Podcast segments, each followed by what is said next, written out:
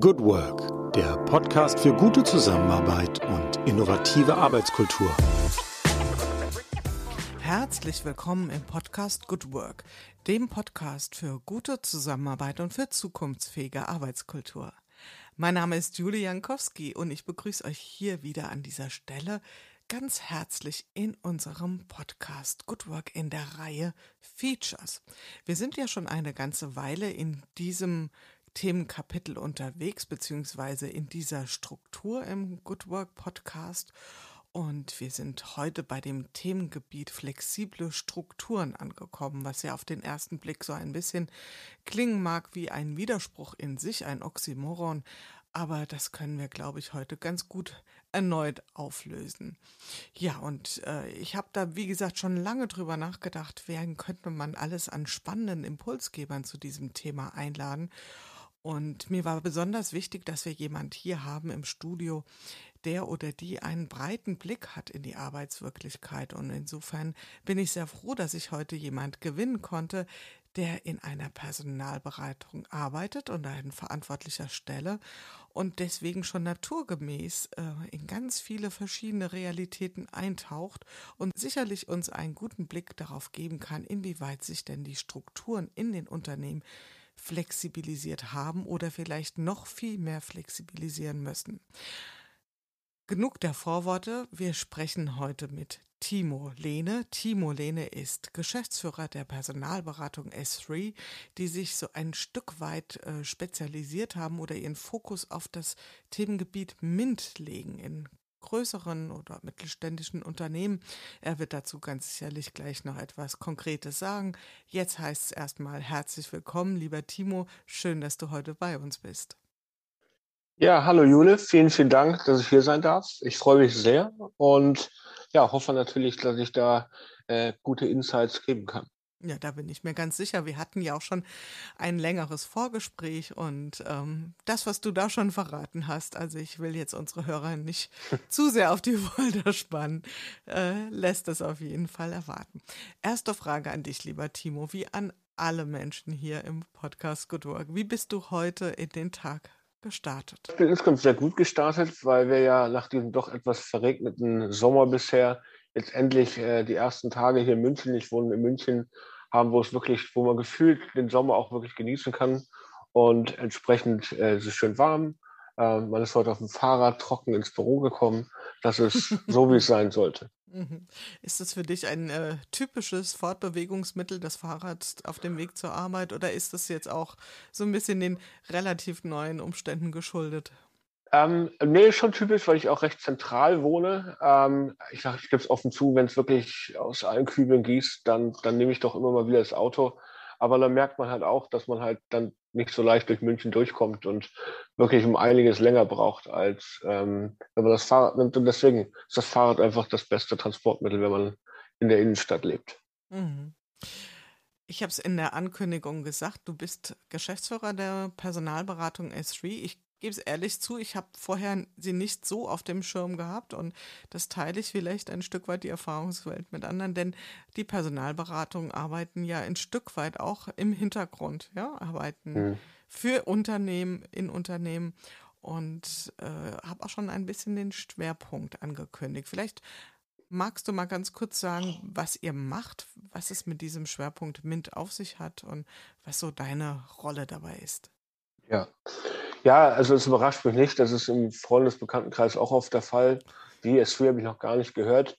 Ähm, das kommt im Grunde genommen daher, ähm, wir sind, obwohl wir schon seit 16 Jahren im Markt unterwegs sind und ich sage mal gut 1000 äh, Mitarbeiter hier in der Dachregion haben, die ich auch verantworte und davon ist ein großer Teil hier in Deutschland, also gut 95 Prozent, ist es so, dass, wie du schon angedeutet hast, wir ausschließlich im MINT-Bereich unterwegs sind. Der MINT-Bereich steht ja für die IT, für das Naturwissenschaftliche, ähm, für die Mathematik und das Ingenieurswesen im großen äh, Bereich. Und dadurch, dass das sehr, sehr spezialisierte Bereiche sind, ähm, auch selbst in denen ähm, sind wir da nochmal fokussiert auf einzelne Industrien, auf einzelne Rollen.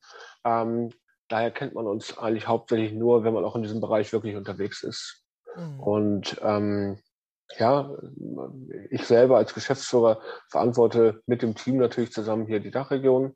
Ähm, und ja, was mache ich? Bei mir ist es für mich ist natürlich wichtig, und das ist meine Verantwortung, dass wir äh, grundsätzlich die, die Wachstumsziele, aber auch vor allem natürlich die Kunden- und Kandidatenzufriedenheiten in Einklang bringen und ähm, da die passende Strategie und dann natürlich darauf auch auf diese Strategie auch ähm, auch liefern können und liefern über die Jahre hinweg. Und das ist uns ganz gut gelungen über die Jahre. Wir wachsen sehr stetig ähm, und gehören sicherlich auch mit denen oder zu den Personalberatern am Markt, die jetzt in den letzten, ich sag mal, sechs, sieben Jahren mit das schnellste Wachstum hatten. Und das freut uns und das macht auch sehr viel Spaß. Mhm. Wachstum deshalb, weil gerade dort, wo du arbeitest oder in dem Gebiet, auf das ihr euch fokussiert habt, besonders starke Nachfrage ist nach Personalberatung. Also wachst ihr quasi mit dem Markt oder wachst ihr sogar noch über den Markt? Eine sehr gute Frage. Ähm, also ähm, wir wachsen natürlich mit dem Markt, aber, ähm, und das ist natürlich auch mit meinem Ziel schon seit Jahren, ich will natürlich immer schneller wachsen als der Markt selber. Und dieser MINT-Markt ist grundsätzlich einen unheimlich hohen, hohen Bedarf an, an, Kandidaten. Und man hat jetzt auch in der Corona-Krise gesehen, das war ein sehr stabiler Markt, weil die Unternehmen doch ähm, dort ja, jetzt erst recht sogar das Personal brauchten, vor allem wenn es auch um Themen wie der Digitalisierung ging oder wir sind zum Beispiel auch relativ stark in der pharmazeutischen Industrie unterwegs. Da war natürlich auch viel los jetzt die letzten 18 Monate.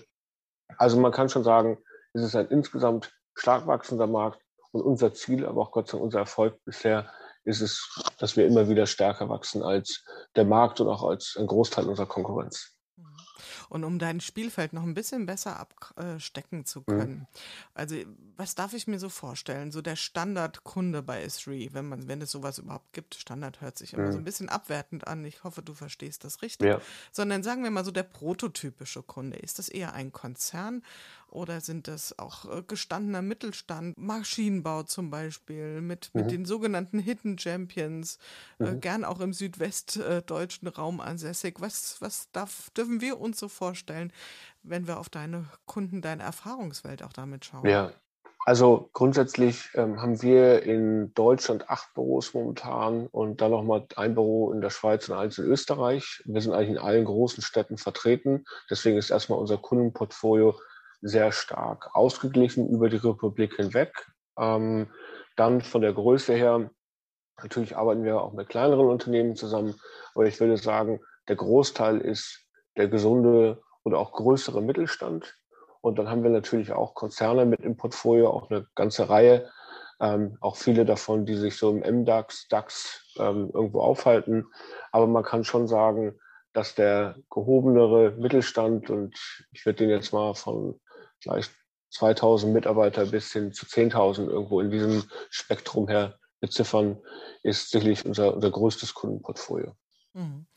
Und wir hatten es ja eingangs, äh, habe ich es ja angekündigt. Also es geht ja im Moment hier im Podcast Good Work um das Thema Flexibilisierung von Strukturen oder flexible Strukturen als eines der Good Work Prinzipien. Also da, wo es gelingt, die Strukturen hinreichend flexibel zu gestalten, sind wir wirklich auf dem Weg zu Good Work. Ist das erstmal so ganz platt gesagt äh, eine These, die du aus deiner Perspektive mittragen würdest?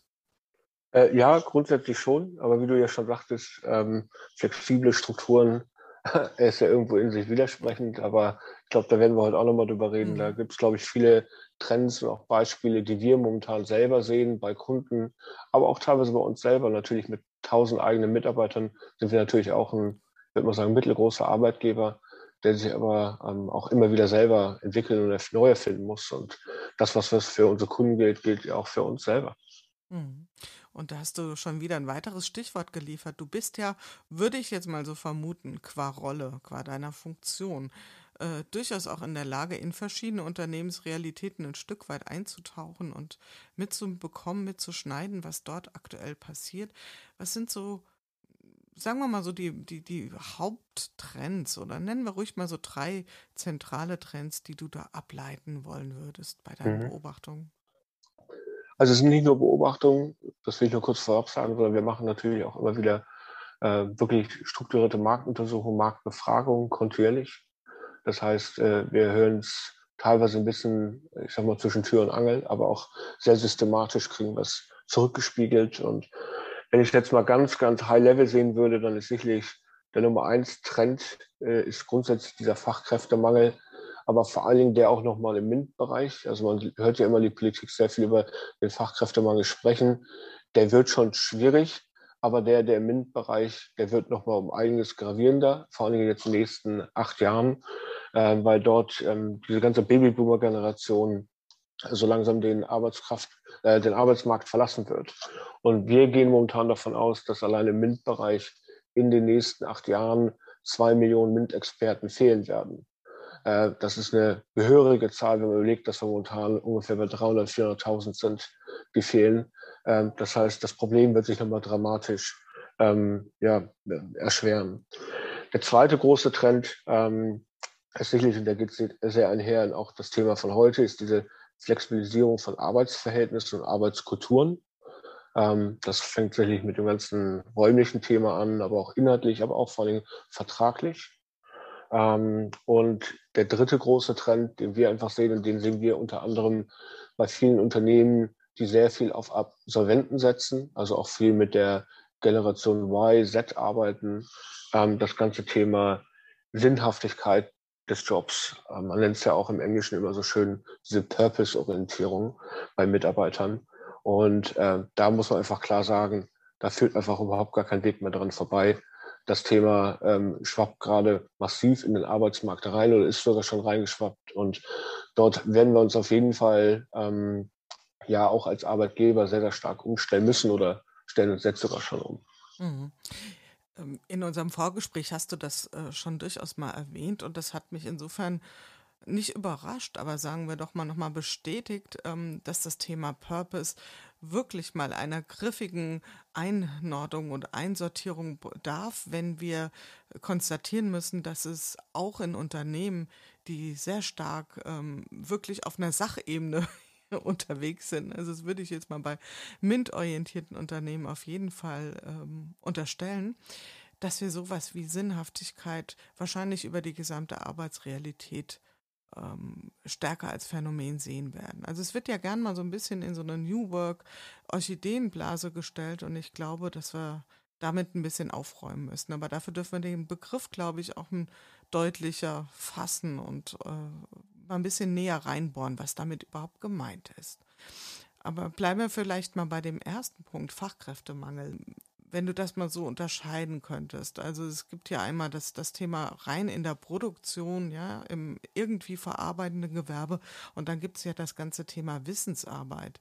Ich vermute mal fast, dass wir vor allen Dingen dort das Thema Fachkräftemangel dringlich sehen. Was, was hat das für Implikationen für die Zukunft? Was heißt das ganz konkret? Also ich habe mal kurz überschlagen, also versiebenfachen wird sich fast der zukünftige Bedarf oder das Delta an Menschen, die gebraucht werden, von aktuell 300.000 auf ja. mutmaßlich zwei Millionen in acht Jahren. Was, ja. was, was müssen wir uns da ganz konkret vorstellen? Was bedeutet das? Also ich will ja kein Schwarzmaler sein, aber ähm, wir versuchen schon auch als, als spezialisierter Personalberater auch dort eine gewisse Stimme am Markt zu sein und auch wir tauschen uns natürlich mit der Politik aus. Aber ich denke, die Implikationen für die Zukunft des deutschen Arbeitsmarkts und damit einmal für die Unternehmen, aber auch für uns als Deutschland werden schon recht gravierend sein. Warum? Ähm, weil wir sehen das ja in Teilen jetzt schon, dass Unternehmen überhaupt nicht schnell genug teilweise produzieren können oder vor allem auch entwickeln können, forschen können, ähm, Projekte umsetzen können, weil ihnen einfach die Fachkräfte fehlen. Und das hat einfach damit dann auch ähnlich ein bisschen vielleicht als Vergleich. Und dann ist ja viel in den Medien, wird über den Chipmangel gesprochen. Ähm, der ist jetzt so gravierend, dass teilweise Autos ohne Chips fertiggestellt werden und erstmal auf Halde gestellt werden müssen, weil sie nicht ausgeliefert werden können. Und ähm, das muss man sich ähnlich vorstellen mit den Fachkräften, dass vielleicht in manchen Bereichen die Fachkräfte dann noch da sind, aber in manchen anderen nicht und Projekte, Produkte einfach nicht ganzheitlich fertiggestellt werden können. Und äh, diesen Druck spüren wir jetzt schon. Und wie ich schon sagte, der wird sich auf jeden Fall in den nächsten Jahren nochmal wirklich dramatisch ähm, ja, verschieben. Und darauf müssen Unternehmen reagieren. Und ich sage mal so, es gibt sicherlich einige Faktoren, die man da auch auch, womit man entgegenwirken kann, wo wir auch versuchen oder auch meine persönliche Meinung ist, die ich auch immer gerne unseren Kunden mitgebe oder auch ähm, Partnern. Ähm, man kann sicherlich hingehen und sagen, okay, wir haben immer noch eine recht große Kapazität am Markt. Ähm, vielleicht persönlich kann ich das ganz gut beurteilen. Ich, hab, ich bin verheiratet, habe vier Kinder äh, zwischen zwei und acht Jahre alt. Ähm, und wenn man mal sieht, auch bei uns im Freundeskreis, aber auch faktisch gesehen, ähm, wie viele Teilzeit-Eltern oder auch überhaupt nicht arbeitende Eltern es momentan gibt, weil sie sich um ihre Kinder kümmern müssen und die Kinderbetreuung im Fokus steht, dann ist das auf der einen Seite natürlich schön, auf der anderen Seite gibt es aber auch viele, die, die gerne wieder in die Arbeitswelt zurückkommen wollen. Und hier einfach das Angebot, muss man sagen, einfach unzureichend für Eltern momentan ähm, ist, um wieder auch in fast Vollzeit oder Vollzeit arbeiten zu können. Also da schlummert schon mal ein Riesenpotenzial. Mhm. Das heißt also, da haben wir ja schon mal so eine erste Struktur rausgefunden, mhm. die sich ein Stück weit flexibilisieren müsste. Was ist deine Beobachtung? Äh, hat sich das im Zuge von Corona eher entspannt oder noch verschärft? Also ich glaube, auf der einen Seite hat es sich etwas entspannt, weil natürlich viele, äh, vor allem MINT-Experten, das Glück haben, dass sie aus dem Homeoffice arbeiten können. Ähm, das ist schon ein klarer Trend, auch bei unseren Kunden. Auf der anderen Seite hat sich auch irgendwo wieder verschärft, weil man einfach schnell gesehen hat, wie, wie abhängig man im Grunde genommen momentan jetzt schon von den Kinderbetreuungsmodellen ist, die, die aber einfach bis dato auch gar nicht ausreichend waren. Und wenn dann beispielsweise jetzt in Covid-Zeiten Auslastungen von Kindergärten nur bei 50 Prozent oder nur mit, mit Sondererlaubnis da waren, da hat man plötzlich gesehen, wie Elternpaare irgendwie es versucht haben, Kinder, Arbeit ähm, in wirklich teilweise schon schon spektakulären Szenarien versucht haben, am Tag hinzubekommen. Ähm, und irgendwo diese Balance zwischen Familie, Arbeit und all dem hinzubekommen, das, das, das war brutal schwer. Und ich glaube, ich hoffe natürlich, dass wir mit Covid jetzt in eine gewisse neue Normalität kommen, wo das Thema Kinderbetreuung auch wieder zu alten Formen ähm, wieder sich hinentwickelt.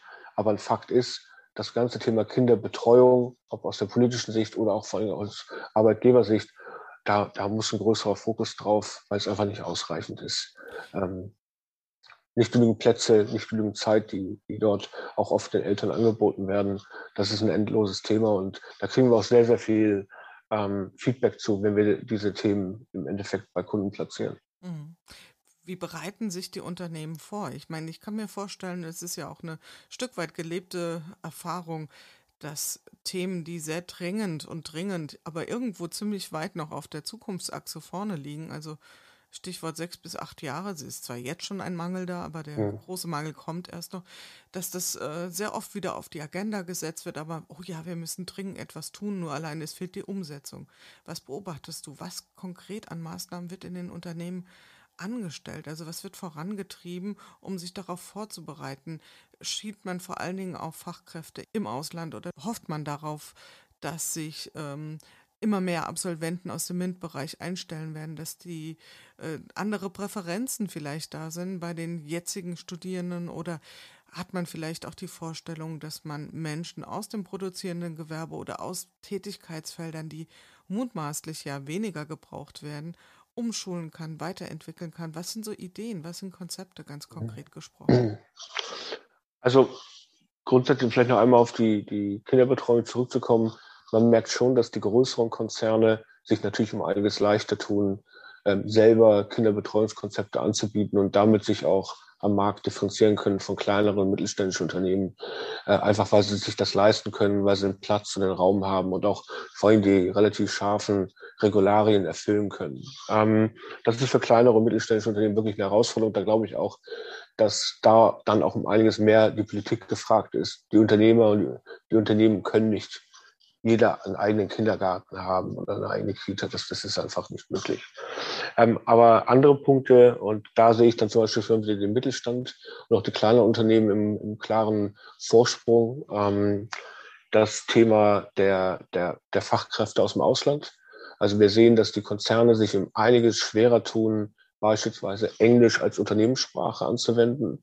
Äh, und das, das klingt jetzt so, okay, warum würden wir Englisch als Unternehmenssprache haben? Natürlich kann man im Raum immer noch Deutsch reden, aber die Grundsprache, das heißt die Grunddokumentationen, vielleicht auch in der IT, die Entwicklungen, ähm, oder wenn man in der pharmazeutischen Industrie arbeitet, die, die Projektsprachen, die, ähm, die, die, Level, worauf Patente im Endeffekt ähm, oder Entwicklung und Forschung getrieben werden, das auf Englisch zu switchen. Das ist bei Großkonzernen irgendwie immer noch eine große Herausforderung. Die kleinen und mittelständischen haben das schon längst gemacht. Ähm, und da sieht man wirklich viele Unternehmen, ähm, die dann erstens, die teilweise nur in Deutschland sitzen, wirklich auch auf ausländische Experten, egal ob aus Südeuropa, Osteuropa oder aus Amerika, schneller und leichter zurückgreifen können. Ähm, es gibt auch Unternehmen, wie ich finde, die, die es wirklich clever machen. Ich glaube auch, da gehören wir zum Beispiel als Unternehmen dazu. Wir sind ja in London basiert, ist unser Headquarters in London, aber wir sehen uns als reines globales Unternehmen. Der eine Vorstand sitzt in Amerika, der andere in London, der andere in Spanien. Äh, ich sitze in Deutschland. Ähm, und genauso haben wir auch die Abteilung drumherum gebaut, dass wir teilweise Entwickler in Osteuropa haben. Wir haben und die Teams wirklich jetzt, und das glaube ich, ist jetzt der große Vorteil auch durch Covid, ähm, dass dieses ganze, diese persönliche Präsenz, dieses persönliche Miteinander zusammenarbeiten gar nicht mehr so zwingend notwendig ist, sondern man sich ganz gut daran gewöhnt hat, digital mit Teams zusammenzuarbeiten und dadurch einfach die Teams auch digital mit, äh, sorry, oder international mit Talenten zu spicken. Und ähm, das ist sicherlich was, was wir mehr bei den kleineren mittelständischen Unternehmen mittlerweile sehen. Und dann gibt es natürlich dieses große Thema Weiterentwicklung. Ähm, das ähm, versuchen ja vor allen Dingen auch wiederum meiner Meinung nach eher viele Großkonzerne. Also dieses, ich entwickle jemanden komplett von einem ich sage jetzt mal, vom technischen Beruf in die IT hin. Das sehen wir, dass das viele Großkonzerne machen, auch teilweise gezwungenermaßen. Wenn ich mir zum Beispiel auch die Automobilindustrie angucke, ich meine, wir wissen, dass dort äh, eine starke Veränderung stattfinden wird von dem Rollenprofil, äh, die in Zukunft dort gebraucht werden. Und ohne jetzt da Namen zu nennen, aber ein recht großer Kunde von uns ähm, versucht momentan die, die, die Kollegen oder beziehungsweise die Fachkräfte am Fließamt, äh, Fließband wirklich in der IT weiterzuentwickeln. Das ist nicht leicht, das braucht auch wirklich Zeit, aber ich finde, der, der Ansatz ist der richtige. Ähm, und er ist natürlich auch für die Arbeitnehmer interessant, weil sie damit wissen, dass sie auch in Zukunft natürlich am Arbeitsmarkt gefragt sind. Ähm, vielleicht noch einen letzten Punkt, den ich noch mit aufnehmen würde, ist, also neben dieses ganze Quereinsteiger umschulen, ähm, ist natürlich eine grundsätzliche Weiterentwicklung, ähm, die, glaube ich, die sehen wir überall.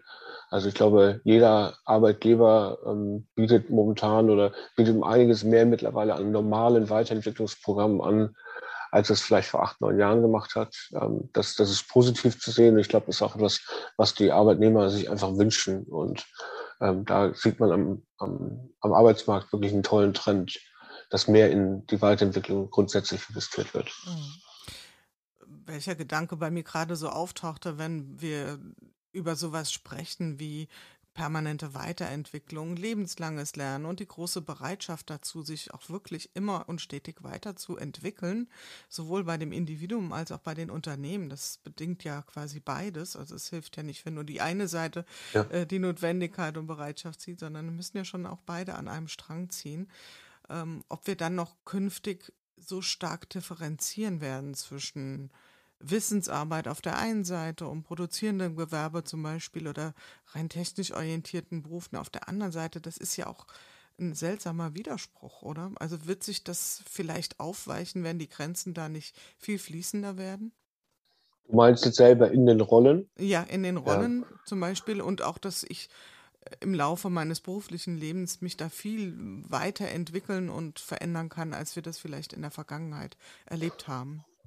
Also das glaube ich schon. Und ähm, ich gebe mal allein das Beispiel, dass wir zum Beispiel gut beobachten können, dass im Ingenieursumfeld ähm, viel mehr die, die, die Rollen einfach technologisiert wurden oder werden. Ähm, das heißt, die haben alle eine hohe IT-Affinität oder viele von denen mittlerweile.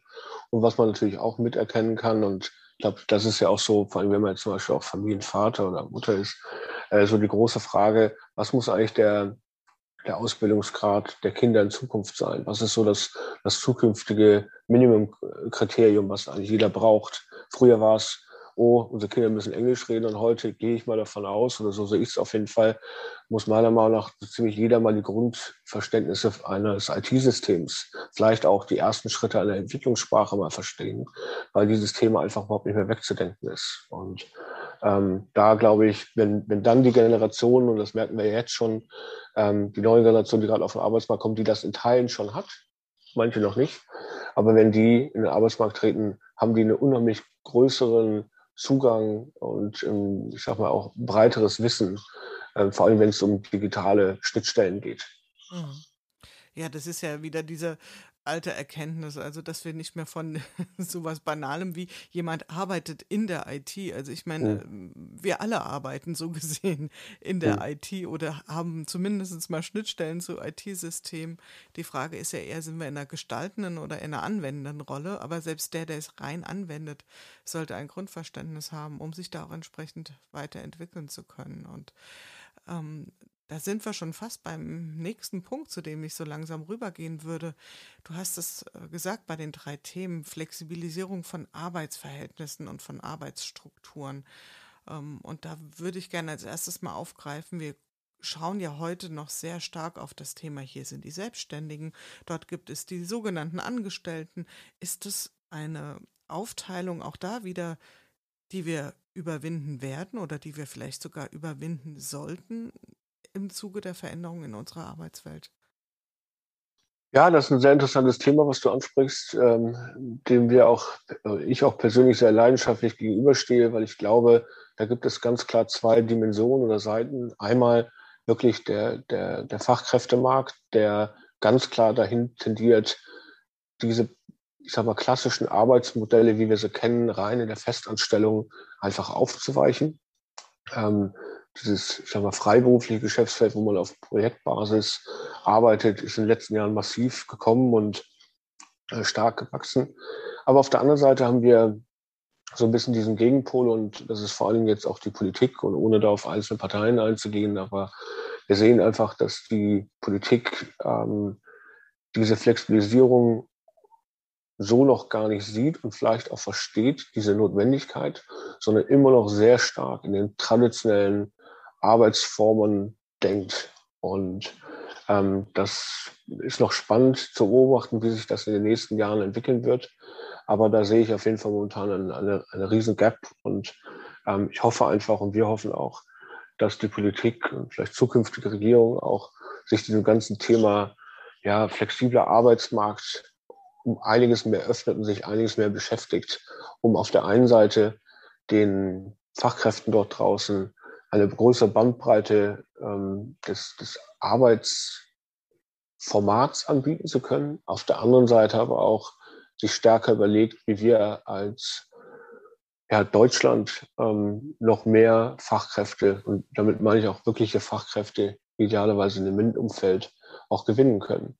Weil der, Zuwanderung, der, der, das Gewinnen der Fachkräfte für Deutschland momentan immer noch nicht da ist, wo es eigentlich sein sollte. Und wir tun uns damit sehr schwer. Wir nehmen uns ja immer gerne Länder wie Kanada oder Australien als Beispiele, ohne dass ich jetzt die Zahlen im Kopf habe, aber ich hatte es letztens irgendwo nochmal gelesen. Davon sind wir weit entfernt, wenn man sieht, was die für Fachkräfte, Fachkräfte Immigration haben, wirklich von Spezialisten im Verhältnis zu uns. Das ist, das sind Lichtjahre, die da entfernt sind.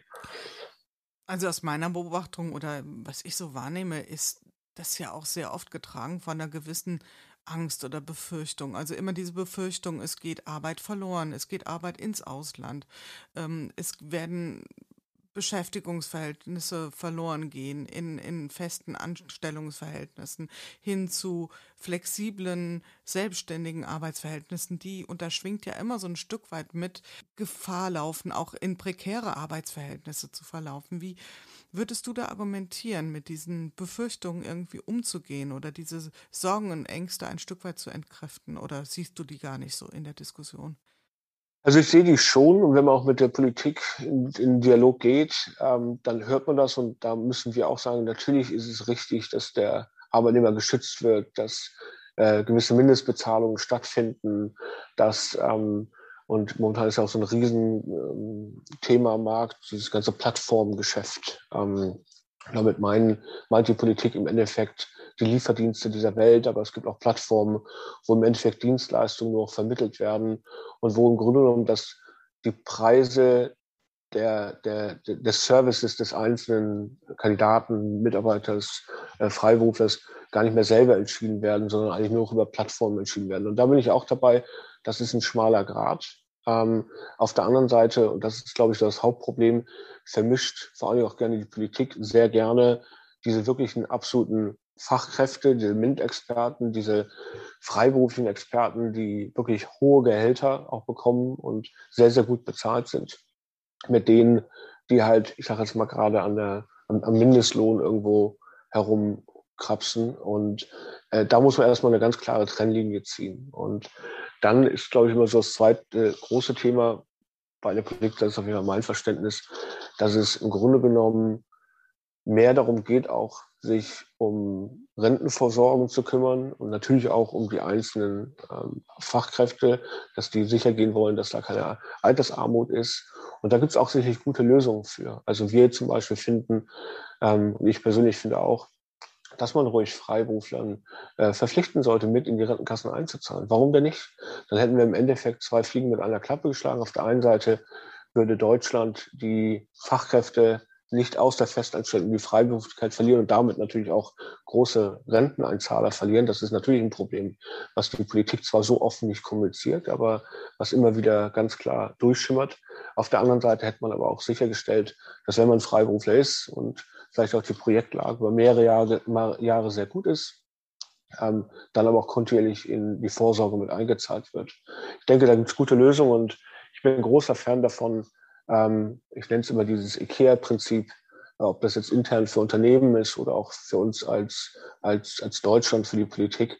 Ich finde, man sollte sich einfach kontinuierlich auch an den Best Practices draußen bei anderen Unternehmen oder bei anderen Ländern auch bedienen. Und man sieht ja, dass ob das hier in Europa ist oder ähm, auch außerhalb Europas, viele Länder gibt, die sehr, sehr intelligente Lösungen gebaut haben, um zum Beispiel Freiberufler ähm, und die Freiberuflichkeit zu stärken, aber auf der anderen Seite auch dafür zu sorgen, dass die, ja, die, die gemeinsame Last der Rentenversorgung, der Versicherung etc. auch, auch mit gut gestemmt bekommen. Mhm. Und ich glaube, wir wissen alle, dass es unter anderem in Skandinavien da immer beispielsweise oder auch in Holland sehr interessante Konzepte gibt. Das ist, ich glaube auch, das ist eine sehr deutsche Diskussion, ja, eine sehr deutsche Perspektive, die wir naturgemäß da einnehmen und sehr kritisch und diesem ähm, Freiberuflichkeits, diesem Status immer gleich so den Nimbus des äh, so gut wie schon prekär ähm, anheften und uns da vielleicht auch ein Stück weit versperren für Flexibilisierung von Strukturen an der Stelle. Und äh, ich würde mich da sehr freuen, wenn diese Grenze zwischen ähm, dieser Welt einteilen in hier die Selbstständigen, da die Angestellten, dort prekär, dort alles safe, dass das irgendwie überwunden wird, ja, weil das ist eine schwierige Vorannahme. Ähm, ich würde ganz gern nochmal auf die Räume äh, kommen, denn es gibt im Moment ein Thema, was äh, sehr viel diskutiert wird. Und ich sage es auch ruhig mal so, wie ich das aktuell wahrnehme oder zurückgespielt bekomme, nämlich die Frage, gerade bei den großen Unternehmen, Stichwort Corona, wie schaffen wir es, äh, die Mitarbeiter in dem ja, zuträglichen und, und auch zu verantwortenden Maße wieder zurück in die Büros zu bekommen. Denn sind wir ehrlich, wir haben jetzt alle eine anderthalb Jahre gelernt, dass Homeoffice zwar nicht, ich sag's mal so salopp, die letzte Cola in der Wüste ist, aber auch nicht so schlecht, wie wir vielleicht gedacht haben und dass ja ein paar Annehmlichkeiten durchaus damit sich verknüpfen. Und hier und da gibt es unterschiedliche Verhaltensweisen der Mitarbeiter und es gibt durchaus auch eine ganze Menge an Menschen, die sagen, ich möchte nicht mehr jeden Tag zurück. Und die Unternehmen stellen sich jetzt ein Stück weit hin und sagen, wie kriegen wir sie denn wieder zurück ins Büro? Ja, was müssen wir tun, um attraktiv zu sein? Wie müssen wir unsere Räume, unsere ja, Arbeitsorte flexibel gestalten? Was wäre so deine Antwort darauf? Ja, sehr spannendes Thema, äh, das wir wirklich viel mit Kunden auch besprechen, aber auch intern. Also erstmal würde ich sagen, das Homeoffice der letzten 18 Monate war wahrscheinlich das größte Vertrauensexperiment, was jemals irgendwo geschehen ist. Und das Schöne ist, es hat ja funktioniert. Hm. Das kann man ja sagen. Also irgendwie hatten wir alle plötzlich realisiert, oh, es geht ja trotzdem weiter. Ähm, die Produktivitäten waren in Teilen größer, als es vorher der Fall war. Ähm, aber vielleicht nochmal zurückkehrend auf diesen Satz, wie kriegen wir die Leute wieder zurück ins Büro? Ich glaube, die Frage ist die falsche. weil ähm, der Großteil der Arbeitnehmer will gar nicht mehr so zurück ins Büro, sondern ich glaube, man muss überhaupt sich erstmal grundlegend überlegen, wie schaffen wir es in dieser neuen hybriden Welt, wo manche nur noch im Büro oder nur im Büro sein werden, manche werden nur von zu Hause aus arbeiten wollen und manche wollen auch einfach flexibel sein und mal einen Tag hier, mal einen Tag dort arbeiten. Wie kriegen wir es eigentlich in dieser neuen hybriden Kultur ist, eine Unternehmenskultur zu bauen, eine Teamkultur. Das ist doch entscheidend für jedes Unternehmen da draußen. Und ich glaube, das ist die große Herausforderung. Und ähm, da fängt es für mich ganz klar damit an, dass man erstmal überhaupt überlegt, was ist so eigentlich der, der Sinn des Büros? Und ich glaube, der muss sich grundlegend ändern. Ich glaube, der muss sich mehr auf Themen wie Austausch, Lernen, Gruppenarbeiten oder auch ähm, ja, ähm, im Grunde genommen auch vielleicht eine Art, andere Art von Work-Life-Balance ähm, sich fokussieren. Und was ich damit meine, ist, man redet ja immer gerne über Work-Life-Balance. Wir sagen immer dazu, es ist nicht Work-Life-Balance, sondern Work-Life-Integration. Und man könnte ja sich auch die Frage stellen, kann man nicht das Büro so umwandeln, dass man dort fast schon, ich sage jetzt mal so eine Art von ähm, Kaffeeshop-Kultur hat, vielleicht auch Fitnessangebote anbietet, um einfach darüber die Mitarbeiter zusammenzubringen, darüber zu sorgen, dass Mitarbeiter sich miteinander austauschen, Momente finden, wo sie ja Vertrauen ähm, voneinander oder vor allem, wenn auch neue Mitarbeiter ins Unternehmen kommen, Vertrauen auch miteinander aufbauen, aber auch einfach voneinander lernen, partizipieren und Gedanken miteinander austauschen. Das ist, glaube ich, eher die Richtung, die man gehen muss, ähm, anstatt diese plumpe Frage zu stellen, wie kriege ich die Mitarbeiter zurück ins Büro, weil das, glaube ich, wird so nicht mehr passieren in der Art. Mhm. Bei mir kommt so eine, taucht so eine Analogie auf, über die haben wir, glaube ich, auch schon mal im Vorgespräch gesprochen. Und zwar, wenn ich so ein Stück weit auf die Innenstädte schaue, und die haben ja auch jetzt die Frage, und die stellen sich wirklich diese Frage, wie kriegen wir die Menschen in die Innenstädte, mhm. ohne die Analogie allzu eng fassen zu wollen. Und man kann ja sagen, früher hat in der Stadt alles stattgefunden. Ja, das Einkaufen für den täglichen Bedarf, die, die Übergangsjacke, äh, die Sommer-, die Wintergarderobe, die Möbel, alles. Und gleichzeitig auch das Inspirieren, das sich informieren, das Orientieren. Das hat ja durch äh, Internet, Onlinehandel sich komplett auseinanderentwickelt. Und so diese Vorstellung von Menschen holen sich vielleicht ein bisschen Appetit in der Online-Welt und kaufen dann vor Ort, hat sich ja zu keiner Zeit erfüllt. Es ist ja eher sogar andersrum, um jetzt zu sehen, äh, Inspiration in der Innenstadt hm, geht. Also mit anderen Worten, was habe ich noch für einen guten Grund überhaupt dahin zu gehen? Und äh, wenn wir das jetzt mal so ein auf einer etwas abstrakteren Ebene diese Analogie herstellen würden zur Arbeitswelt, ist ja wirklich die Frage, was mache ich wo am besten? Also nicht nur unter so einem Effizienzgesichtspunkt, sondern zu sagen, was ist der geeignete Ort, um was stattfinden zu lassen? Du hast da schon so ein paar Stichworte gebracht. Beobachtest du das, dass das wirklich jetzt diskutiert wird? Weil ich sehe es ehrlich gesagt noch nicht so differenziert, also dass das so stattfindet, eine differenzierte ähm, Diskussion. Was machen Menschen am besten an welcher Stelle? Und dann ist ja quasi die Ausgestaltung der Räume der nächste logische Schritt. Hm. Also erstmal, ich finde äh, das Beispiel des Einzelhandels, und so traurig das natürlich auch ist, aber das passt schon sehr gut. Ähm, vielleicht ohne jetzt, dass wir hier vom Thema abweichen, aber ich glaube auch der Einzelhandel die Innenstädte werden sich überlegen müssen, wie sie grundsätzlich ihr Konzept abändern. Es ist halt nicht mehr die, die typische Einkaufsstraße in einer Stadt wird nicht mehr nur noch zum Einkaufen da sein, sondern es muss dort auch gearbeitet werden, es muss dort auch potenziell gelebt werden. Und genau dasselbe gilt ja auch fürs Büro. Dort, wo im Büro am Anfang nur gearbeitet wurde, also in den meisten Büros wenigstens, muss jetzt der Sinn sich verändern und es muss das Leben einkehren, insofern, dass man sagt, okay, man sieht, der Mitarbeiter arbeitet vielleicht von zu Hause aus viel besser, viel konzentrierter, kriegt viel mehr geschaffen, kommt dann aber ins Büro, um dort potenziell Sport zu machen. Oder kommt ins Büro, um dort ähm, mit den Kollegen an Coaching-Training-Sessions teilzunehmen. Also diese, oder auch, ich meine, ich war letztens, weil ich durfte in einem Büro sein von einem großen ähm, Immobilienanbieter. Ähm, das war schon wirklich sehr, sehr schön gebaut. Das war mitten in der Frankfurter Innenstadt und die haben da wirklich so einen riesen, ja, Kaffee-Marktplatz kreiert. Und man hat einfach schon drumherum gesehen, dass die, die einzelnen Büros erstens alle nur noch flexibel waren. Das heißt, man musste sich vorher buchen.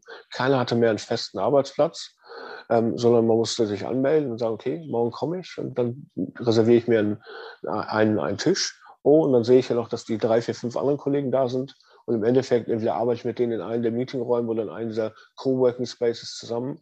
Oder ich gehe einfach mit denen Sport machen oder gehe einen Kaffee trinken oder was zusammen essen. Mhm. Das ist meiner Meinung nach die Antwort. Äh, vielleicht nicht für jede Industrie, nicht für jede Abteilung. Es funktioniert nicht immer. Aber ich denke, für einige der ähm, vor allen Dingen ja ähm, MINT-orientierten ähm, mhm. Berufskategorien würde ich das schon so sehen. Mhm. Ich muss da gerade dran zurückdenken. Ich war ja selbst viele Jahre in einem Konzern und habe mich dann äh, spät in meiner Lebenszeit äh, oder in meiner, meiner Karriere erst selbstständig gemacht. Und da gab es nicht wenige Bekannte und Freunde, die mich dann sowas gefragt haben, wie viele Stunden arbeitest du denn jetzt so? Mhm. wenn du, als seit du selbstständig bist. Ist das mehr oder weniger? Und ich hatte große Probleme, bis heute habe ich große Probleme, diese Frage zu beantworten, weil das ja letzten Endes auch die Frage stellt, was ist Arbeit?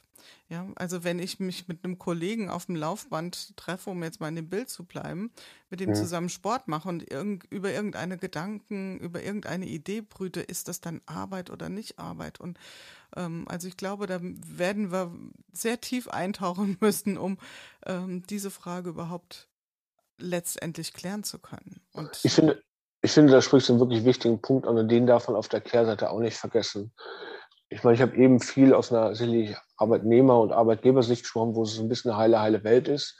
Auf der anderen Seite muss man schon sehen, ähm, dass sicherlich allein die letzten 18 Monate eine Extrembelastung für Mitarbeiter waren.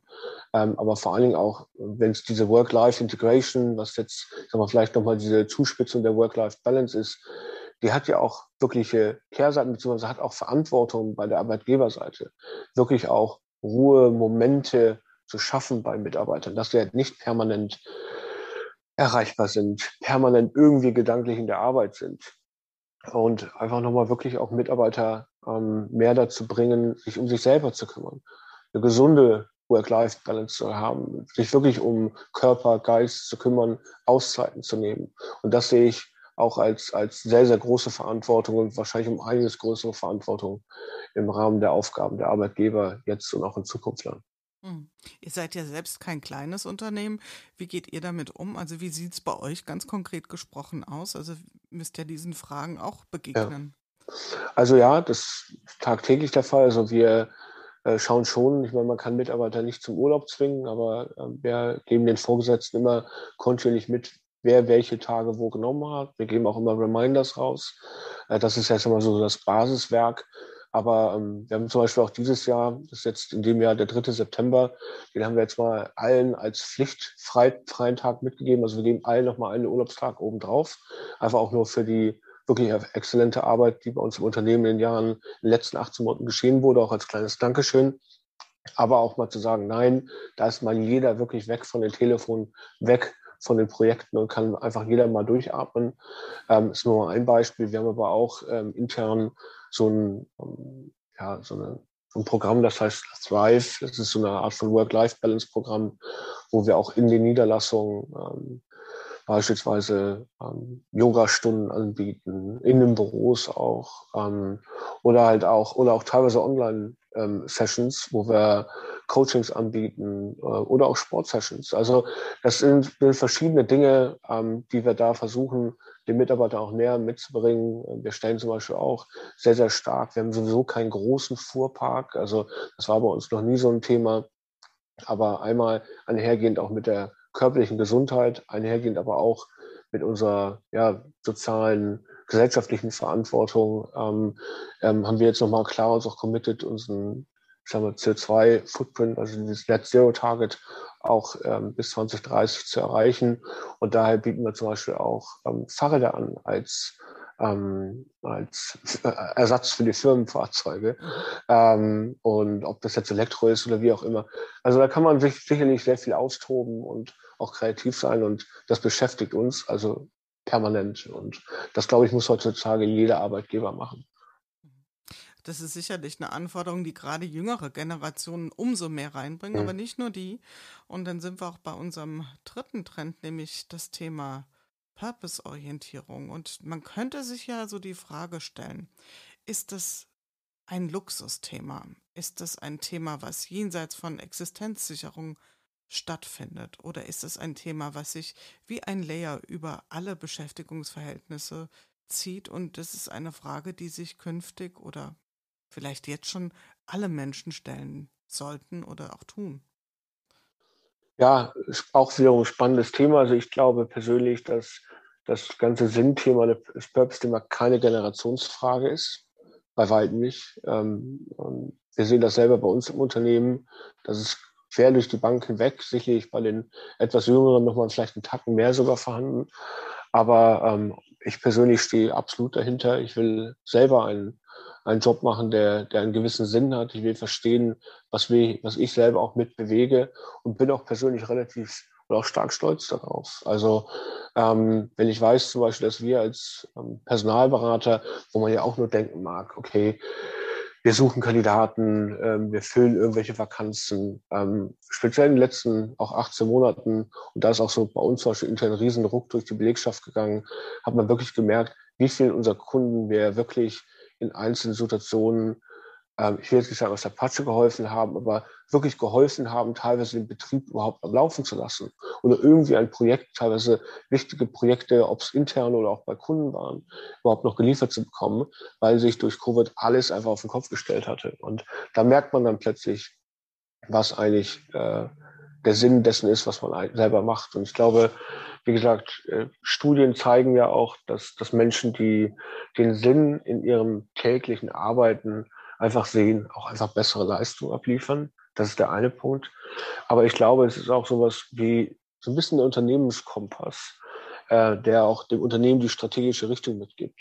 Wenn man weiß, warum man eigentlich existiert, warum man eigentlich als Unternehmen da ist und die Mitarbeiter daran auch mit noch mehr ausrichten kann, dann werden auch die Entscheidungen, die strategischen, unternehmerischen Entscheidungen viel mehr entlang dieser, dieses Kompasses gefällt.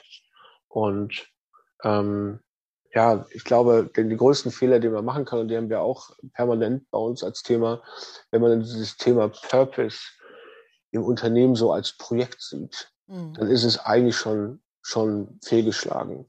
Meiner Meinung nach muss sowas im Unternehmen authentisch, ja, wirklich gelebt werden und ähm, weniger über Purpose reden, sondern mehr über wirklich das, was man macht, warum man existiert und wofür das Unternehmen steht das über den Mittelpunkt rücken und dann auch wirklich Taten oder Theorien, Taten folgen lassen. Das ist so das, was, was ich da einfach nur mitgeben kann. Und ich glaube, dann merken auch plötzlich, merkt auch die Belegschaft, ähm, dass man es da oben wirklich ernst meint. Und mhm. Plötzlich sieht man auch, dass Mitarbeiter sich in einer anderen Art und Weise für ihren Job, für ihre Kunden auch interessieren. Und das ist schön zu sehen. Mhm. Also ich warte nur auf den Moment, wo ich das erste Mal den Titel CPO, Chief Purpose Officer sehe. Und äh, das würde ja genau in diese schreckliche Richtung gehen, dass man sagt, das ist eine Zuständigkeit. Und ja. ähm, weil im Prinzip, wir müssen uns ja nur die Frage stellen, jedes Unternehmen hat zu jeder Zeit hoffentlich einen Purpose gehabt bei der Gründung, weil sonst, wo wäre die Existenzberechtigung? Mhm. Und ähm, vielleicht haben wir das ein Stück weit aus dem Blick verloren und wir sollten damit jetzt äh, nicht in die nächste Gefahrenfalle reinlaufen und sagen, wir machen das jetzt zu einem Projektthema oder machen das jetzt zu einem Workshop-Format. Und ja. weil so ein Stück weit ähm, läuft das schon in diese Richtung. Ähm, denkst du, das ist ein Thema, das ganz klar runter definieren und deklinieren zu können. Also auch nicht nur im Sinne von irgendwelchen Marketing-Charts, sondern wirklich überzeugend, das für jedes Unternehmen glasklar ähm, auf dem Schirm zu haben. Wird das eine Bedingung sein, auch im Kampf um Talente? Also die letzte Frage kann ich mit einem ganz klaren Ja beantworten. Wir haben jetzt gerade erst vor ein paar Wochen eine Befragung gemacht als SU als Arbeitgeber. Und da ist bei der Generation, die wir aus der viel einstellen, also bei vor allem auch Absolventen, äh, waren es knapp 80 Prozent, die gesagt haben, dass der Sinn der Rolle des Jobs auf jeden Fall für sie eine der entscheidendsten Grundlagen ist, ob sie halt bei einem Unternehmen eintreten oder nicht. Also das ist definitiv der Fall. Ähm, wie so ein Unternehmen das noch zum Leben bringt, ich glaube, und jetzt haben wir ja noch, wir haben ja so, so diese, diese Megatrends, nenne ich immer am Markt. Mhm. Und ähm, es gibt natürlich diesen einen großen, man kann ihn als Neoökologie benennen, äh, wo es ja um dieses ganzheitliche, nachhaltige Denken und Arbeiten geht. Und ich glaube, dass da nicht nur aus marketingtechnischen Gründen viele Unternehmen draufspringen, sondern wirklich nicht in den letzten zwei, drei Jahren, auch jetzt momentan natürlich stark sich wirklich was, was verändert bei vielen Unternehmen und in der Philosophie, dass sie wirklich auch als Unternehmen nachhaltig unterwegs sein wollen. Und wenn man das dann kombiniert mit dem Sinn des Unternehmens, ich glaube, das ist so die Richtung, die nicht nur bei Arbeitnehmern gut ankommt, sondern die auch einfach die Zukunft ist. Wenn ein Unternehmen heutzutage diese beiden Aspekte nicht mehr auf wirklich auf den höchsten Punkten der eigenen Agenda hat, dann glaube ich, ähm, wird man auch irgendwo überholt im Markt von anderen. Und da geht es nicht nur um die Gewinnung von Talenten herum, sondern ich glaube auch alleine als strategische Ausrichtung. Das kann sich heutzutage keiner mehr leisten, sich diesen, diesen beiden Punkten gegenüber zu versperren. Mhm. Und es geht ja nicht nur um irgendwie so ein was Berechnendes, ja. Ich tue das nur um als ein Umzu, ja, um neue Talente zu gewinnen, sondern ja. das wird wirklich die Daseinsberechtigung sein.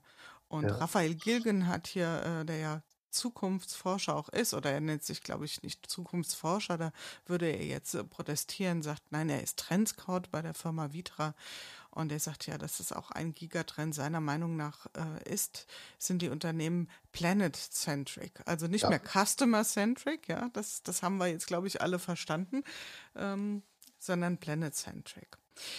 Ja, wir sind so langsam, aber sicher äh, am Ende unserer, unserer schönen Stunde. Die, äh, ich fand das jetzt war sehr gehaltvoll, alles, was wir hier auf den, was wir austauschen konnten, deine Antworten zu den drei Themen, zu den drei ähm, Megatrends aus deiner Beobachtung, aus euren Befragungen.